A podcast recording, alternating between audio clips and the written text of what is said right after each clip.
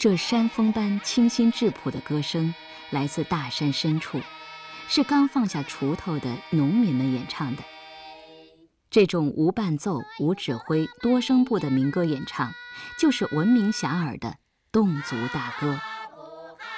这奇妙的歌声翻山越岭，传遍中国，远播世界。二零零九年，侗族大歌被列入联合国教科文组织人类非物质文化遗产代表作名录。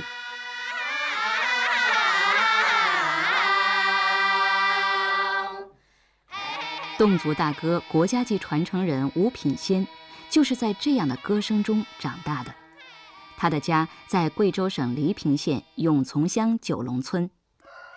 金秋十月，我们采访组来到吴品仙的家，他早早就在门口等候了。吴老师。您好，你好，你好。我们走进他家的木楼。厨房，先进的厨房哈。啊，木楼木屋，老房子啊。这个是老房子。老房子。前前面这个房，前面这一床是个要爽亮一点。吴品新家的墙上悬挂着一个相框，其中的一张照片格外醒目。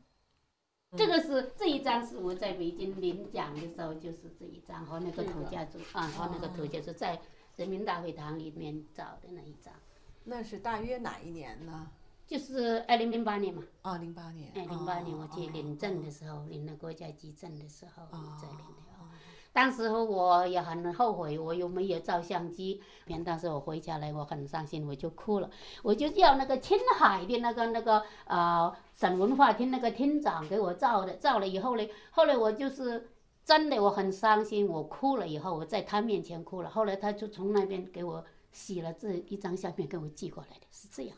我说那时候，呃，因为我已经六十多岁了，去北京，也许最后一次，也许还有机会去。要是最后一次去了以后，一张相片留念都没有，我觉得很遗憾。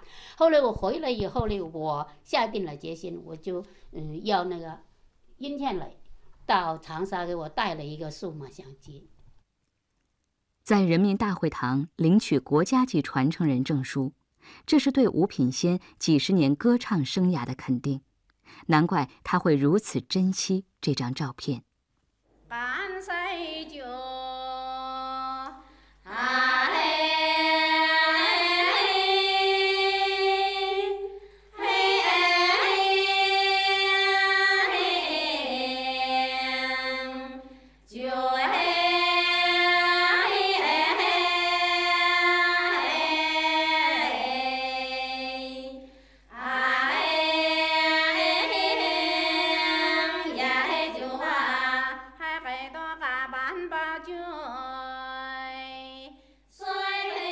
首歌是由吴品仙担任领唱的。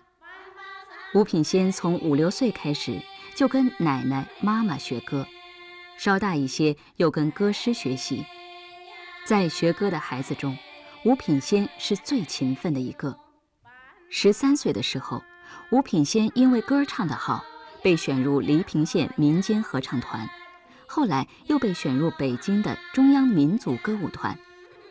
从偏僻的大山里走出来，眼前的一切都是陌生的。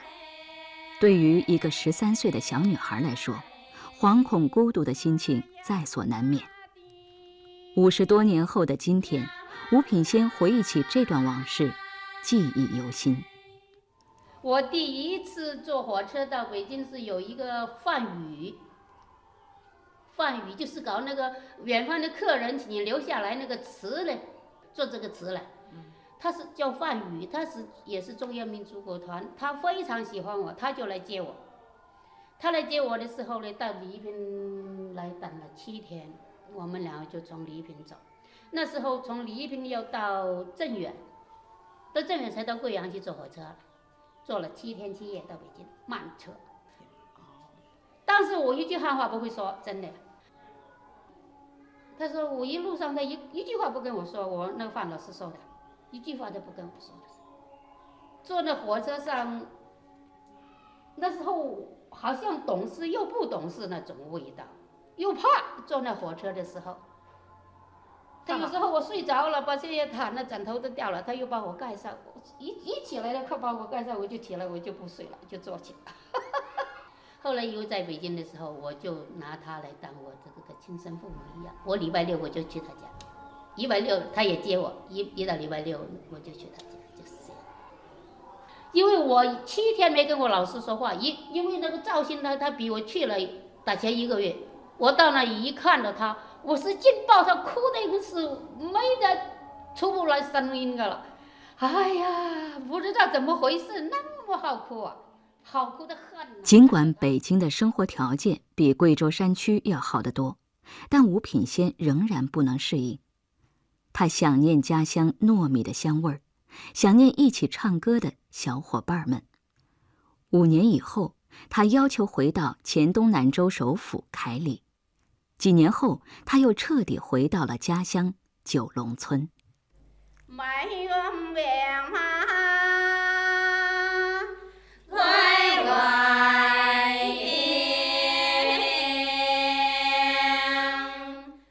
回到故乡，呼吸着山野清新的空气，吴品仙又能和伙伴们一起上山干活，一起随性歌唱了。他喜欢这块土地，喜欢这里自由自在的生活。也许只有回归山野间，与伙伴们一起歌唱，他的歌声才格外舒展畅快吧。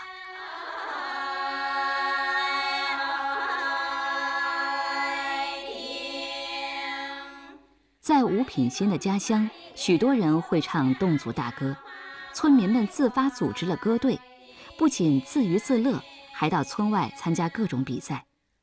您听到的这首《你还未到，我先到》，就是吴品仙带领九龙村女生歌队演唱的，由吴品仙担任领唱。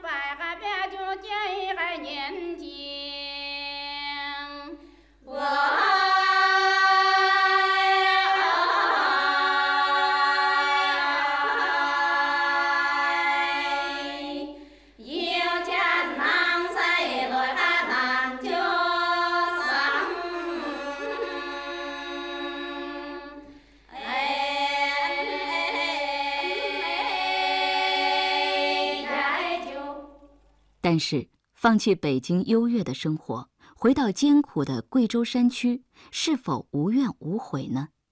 这也是许多人曾经问过吴品仙的问题。呃，人家都说我，你有后悔吗？因为我回来以后，我从事我这个民族文化，我绝对不后悔，我我没后悔。你后悔也没有后悔药，真的呀，因为你已经好像就是自己回来，你也后悔了，也好像觉得不没意思。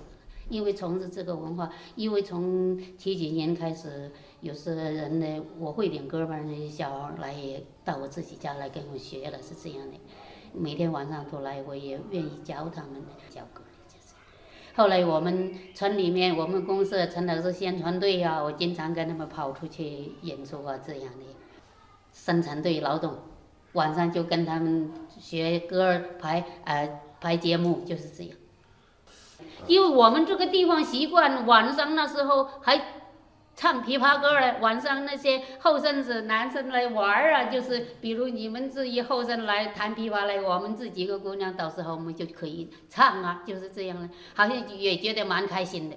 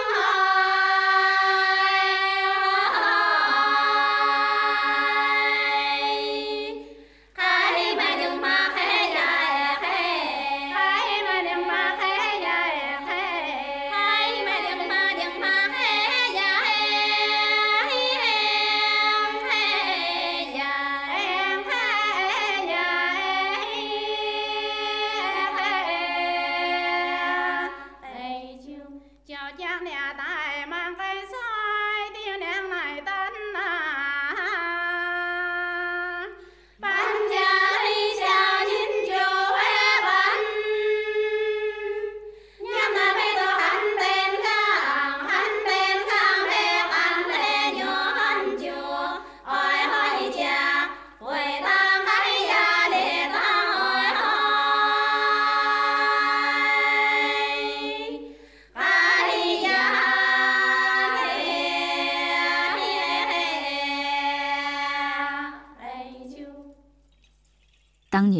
吴品仙一起唱歌的小伙伴们，如今都已经是古稀之年。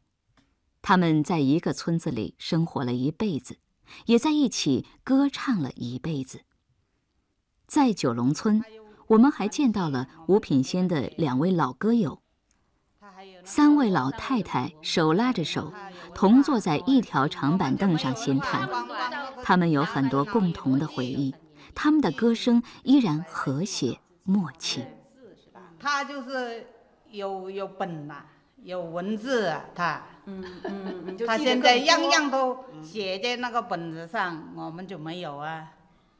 现在所以他是国家级呀。看你们那时候不识字。他他太谦虚了，他太谦虚了。那我们唱一首给你们听听好不好？咱唱的是什么呢呀？啊。唱这个歌里就是嗯，一个人类的寿命有好好长，就是你不唱歌你，这个时间溜走，好像你年龄也就是到了临终，就是这个意思。人生是呃过程是流动的对对对，时光终究要逝去，但我们要伴随着歌声走过人生的路程。对对对对对对，是这意思，就是这个意思。海里头阿板包酒，水里头。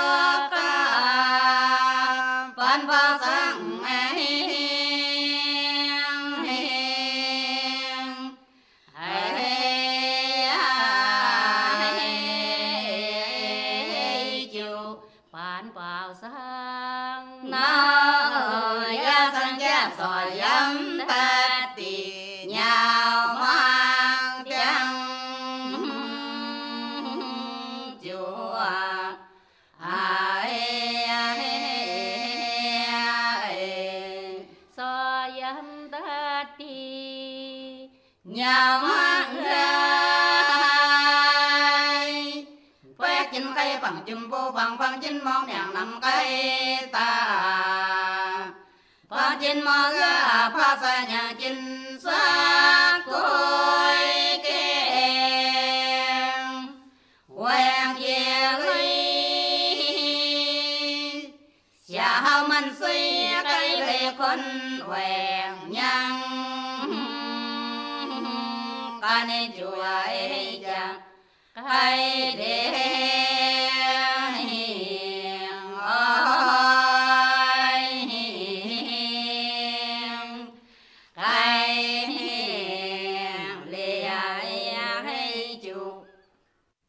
光阴荏苒，巫品仙从那个好学的小姑娘变成了远近闻名的歌师。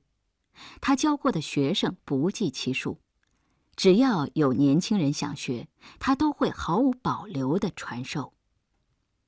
真正的能传承下去才有意义，又不能传承下去就没有意义了。我就是认认为，因为我就讲，用在我身体能胜任这个工作，而且胜任我这个能担任我这个歌师的，我一定要把这个动作大歌传下去。在尽心竭力的传授中，吴品仙与学生之间建立起深厚的感情。前一段时间，吴品仙得病住院，学生们对他非常牵挂。这几天他去医院了，我就是他也非常想念我们的。我也打电话给他，都问他你身体好了吗？他有点好了，这几天吃点点稀饭啊，这样，我就是觉得特别心疼他。他来的，我们排练就觉得又有精神了。他他不来了，一直吵吵吵，个个都说话，我就懒得。他来了，一个都不不不说话了，就听着歌唱歌了，又有精神了。教歌的时候。吴品仙特别注重歌词的理解和表达，从感情或者一从这个这个呃理解这个歌词，才能把歌唱出来。不能就是死头硬背的，就是讲是一句一句的唱，带着感情投入一点。我总觉得是这样要好一点，才有精神。就那年来的那多年年还年轻，我。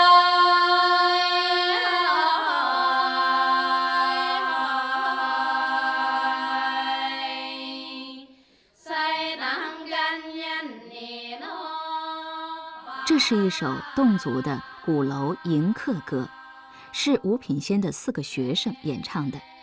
他们大多三十来岁，听说我们来采访录音，特意换上了漂亮的侗族服装。在村子里，他们是非常活跃的一个群体，喜欢学侗族大歌，喜欢唱侗族大歌。他们深知老师的期望，那就是将侗族大歌一代一代。传承下去。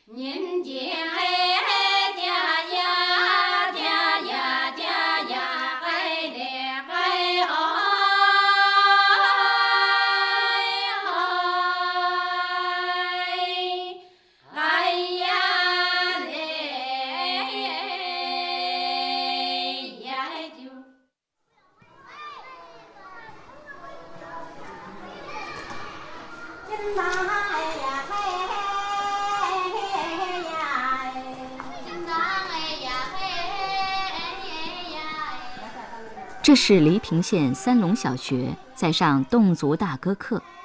近年来，为了更好地保护传承侗族大歌，贵州省在侗族大歌流传地区的中小学特意开设了侗族大歌课，请村寨里的教师教孩子们唱自己民族的歌。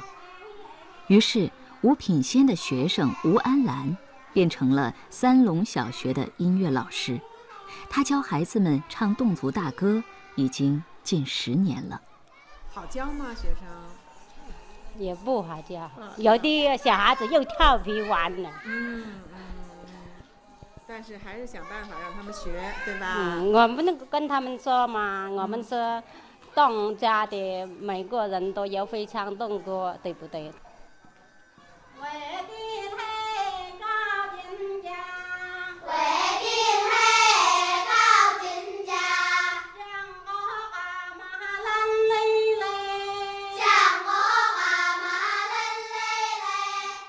这样的传唱让吴品仙感到很欣慰。